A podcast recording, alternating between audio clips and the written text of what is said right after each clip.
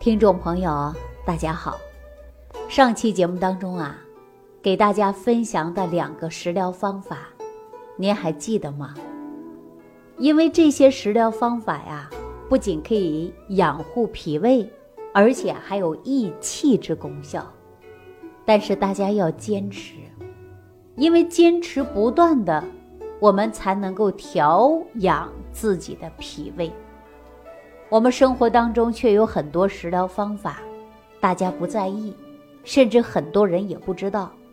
就像我们中医一样，中医呀也是有很多秘密，却没有人发现。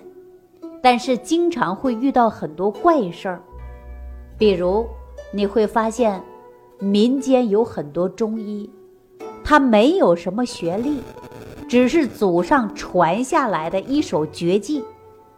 通常别人不知道怎么治，但是他们就知道，只要说方圆百里有这样的病，那在他的手里啊，真的是药到病除，凭着一手绝活，就能在方圆百里小有名气，找他的人会络绎不绝。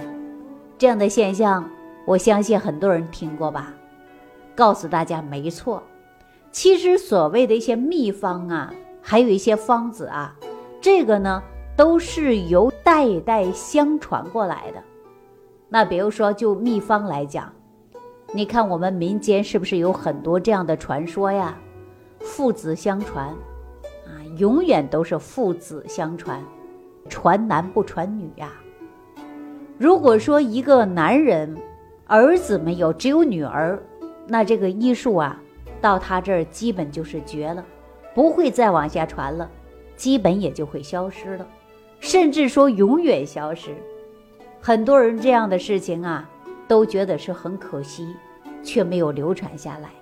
确实有这样的事儿啊。那中医历史上啊，有这样的一位名家，他一生创很多方子，遗憾的是他的学问真的是快要杜绝了。我和大家说过的方子啊，很多人只要细心的去用，耐心的，虽然有点慢，但是对身体的调养还是有作用的。那比如说这位绝世的高人，你想一想，他能给乾隆都当过御医，绝对是高人之中的高人吧？但是非常遗憾，现在呢，说学中医的几乎没有人不知道他的方子。但是了解他的人却很少，这就是一代高人，似乎马上要消失在滚滚黄沙之中了。这位高人是谁呀？就是黄元玉。那么他留下的方子真的是很有用啊。这么跟你说吧，黄元玉有个传人，叫马瑞亭。马老生前呐就在西安行医，活了九十四岁。一九九七年去世的马老，从黄元玉当中的《四圣心源》这本书里就拿出了一个方子，叫下气汤。他这一辈子就用这个下气汤来回加减治病，一辈子，而且效果也非常好，所以说救人无数啊，自己也活了九十四岁。您别看黄元玉啊，英年早逝。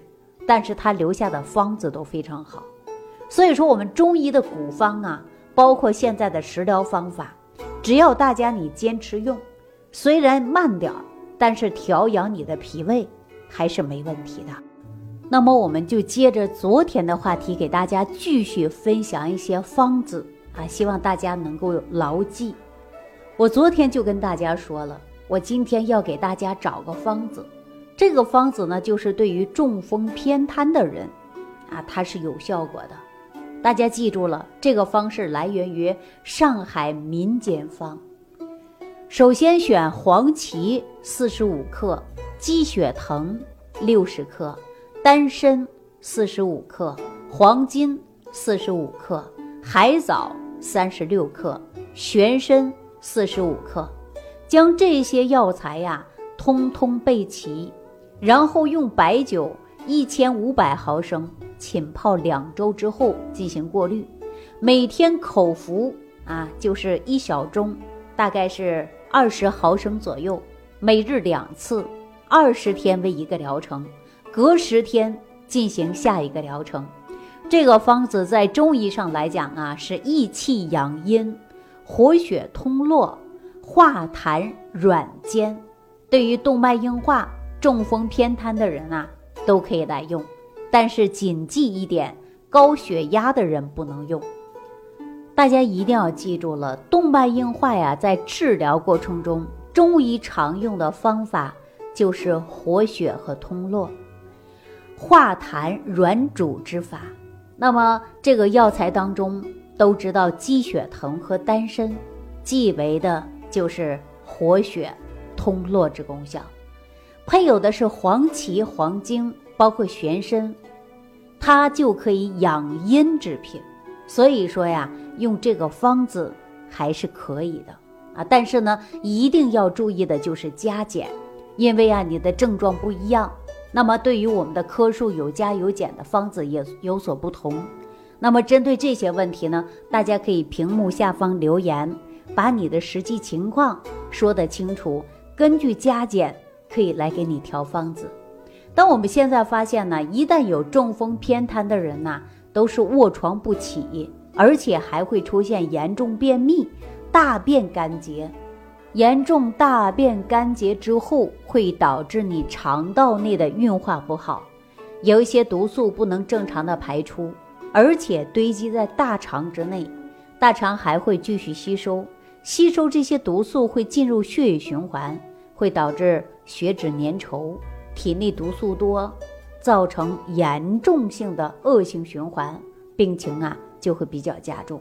所以说，我们便秘不调整。肠胃功能不好，吸收不到，这些也给我们健康埋下了很大的隐患。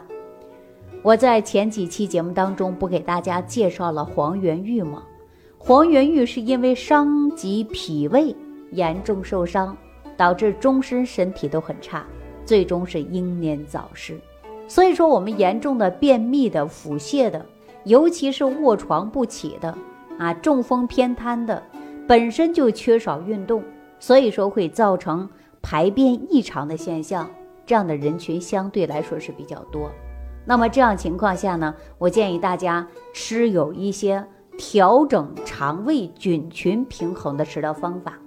当然呢，这个食疗方法我这里也很多，不知道大家是大便干结到几年、什么程度，具体方式方法。如果说有需要这样的方子的呢，你可以直接屏幕下方留言，或者直接联系我。我会针对大家的问题来给大家进一步的调整啊。中医会常说这样的一句话，说脾胃为后天之本，运用水谷生化之源，天生与脾胃是靠后期的养。这段时间我是没少给大家说这样的话题吧。但是我们说到脾胃，还说到什么呀？那就是肾，肾乃先天之本。生命之源，那我们是两本呐，一是先天之本，一是后天之本。先天之本就是我们的肾，后天之本就是脾胃。那脾胃靠养，那先天之本就不养吗？我告诉大家，同样也需要养。俗话说，肾精足，百病除啊。以往一说到补肾这个方子啊，补肾的方法呀。补肾的重要性啊，很多男人啊就会偷偷笑了啊，说都要关于男人这点事儿，并不是这样的。另外，女人呢也有肾呐，对吧？肾呢同样分为阴和阳的，就像我们经常说阴虚和阳虚，对吧？那么肾精不足啊，肾气亏虚，你看很多人他就会出现浑身没劲儿、盗汗自汗。头晕耳鸣，腰膝酸软，四肢乏力，这不都是属于肾精不足吗？严重的情况下，还会出现脱发，还会出现的就是早期白发、失眠多梦。那我们经常说呀，你做梦都能够对照你人体当中五脏六腑出现什么样的事儿。比如说，很多人呐，做梦就做害怕的梦。啊，俗话说噩梦，你一做噩梦就会半夜都惊醒，这种明显的都是肾精亏虚的人。肾精不足的人最容易做的就是噩梦了。所以说，大家一旦肾精亏虚啊，你自我对照一下，你平时感没感觉到自己睡觉就会盗汗，白天或者是也出汗现象比较多，少言寡语，腰膝酸软啊，四肢乏力，这些现象都是属于啊肾精不足的一种表现呐。中医会讲到，肾是主骨生髓，其华在发，开窍于二阴呐。既然说到我们肾可以开窍于前后二阴，我们首先就会想到肾就怕惊吓。生活当中，大家有没有发现这样的一个怪事儿？说一下把人能吓到尿裤子，有没有这种现象？听说过没有？所以说肾最怕吓啊。中医讲到的就是惊恐伤肾啊，一个人肾不好会容易做噩梦。一下就会容易惊恐伤肾啊，就会伤肾。所以说，我们在于保护人的肾脏啊，也是很关键的。您看，一个是先天之本，一个是后天之本。先天之本的就是我们啊肾脏，那后天之本的就是脾胃。所以说，这两个脏腑啊，真的是很关键的。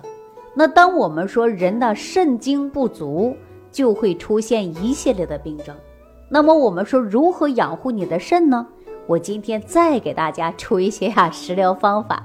哎呦，今天出的方子有点多，不知道大家能不能记得住啊？记得住呢就是最好。如果记不住的情况下呀，你要重复性的来收听我们这期节目。那既然说到这儿了，我就给大家说一下啊，肾精亏虚的人啊，一旦说腰膝酸软，尤其晚上盗汗的人，就用这样的食疗方法。记好了，去超市买黑色的豆子。这个黑色的豆子呢，要小粒的豆，不要大粒的黑豆。大粒的黑豆呢，基本上可以说榨豆浆啊，或者是啊生豆芽来吃的。那么我们这个小粒的黑豆啊，有椭圆形的，要买这种的为佳。大家一定要认清楚了，小粒椭圆形的黑豆，你买多少呢？看你自己。啊，建议大家别多，因为每次你只吃十五粒就够了。将我们一把黑豆啊泡入碗中，发在三到五个小时之后，这个豆啊它自然呢就发开了。但是您别忘记了，清洗的过程中第一遍的水要倒掉，第二遍的水再清理一下再倒掉，第三遍的水就要浸泡了。浸泡几个小时之后。您会发现这个水特别特别的黑，但是不要紧，您就连汤再豆一起放入砂锅来炖，啊，炖上一到两个小时的时候，你会发现豆当中这个水特别黑，豆是特别烂的。你每次吃多少呢？就用那个家里吃饭那个小碗儿吃半碗汤，再加十五粒豆。如果说你有睡觉盗汗的现象，你按照这个方子吃上一周，啊，严重盗汗的呢，吃到十五十五天；如果说轻微的，你就七天就够了，啊，当然是半个月十五天呢为一个疗程。那么这个黑豆煮水，每次吃十五粒，您不仅仅可以解决你盗汗的问题，而且它还有补肾的作用。因为我们说黑色它是入肾的，啊，大家呢可以说有盗汗的现象啊，就用这个方子就可以了。但现在肾精亏虚的严重腰膝酸软的、头晕耳鸣的、早期白发的啊，肾虚引发一系列的症状的人特别多。那如果说我这期节目啊方子讲的太多了，大家就不知道用哪一个了，是吧？当然了，说你的症状，你可以直接下方留言给我。好了，这期节目当中就给大家讲到这儿了啊！感谢收听，感恩李老师的精彩讲解。如果想要联系李老师，您直接点击节目播放页下方标有“点击交流”字样的小黄条，就可以直接微信咨询您的问题。祝您健康，欢迎您继续收听。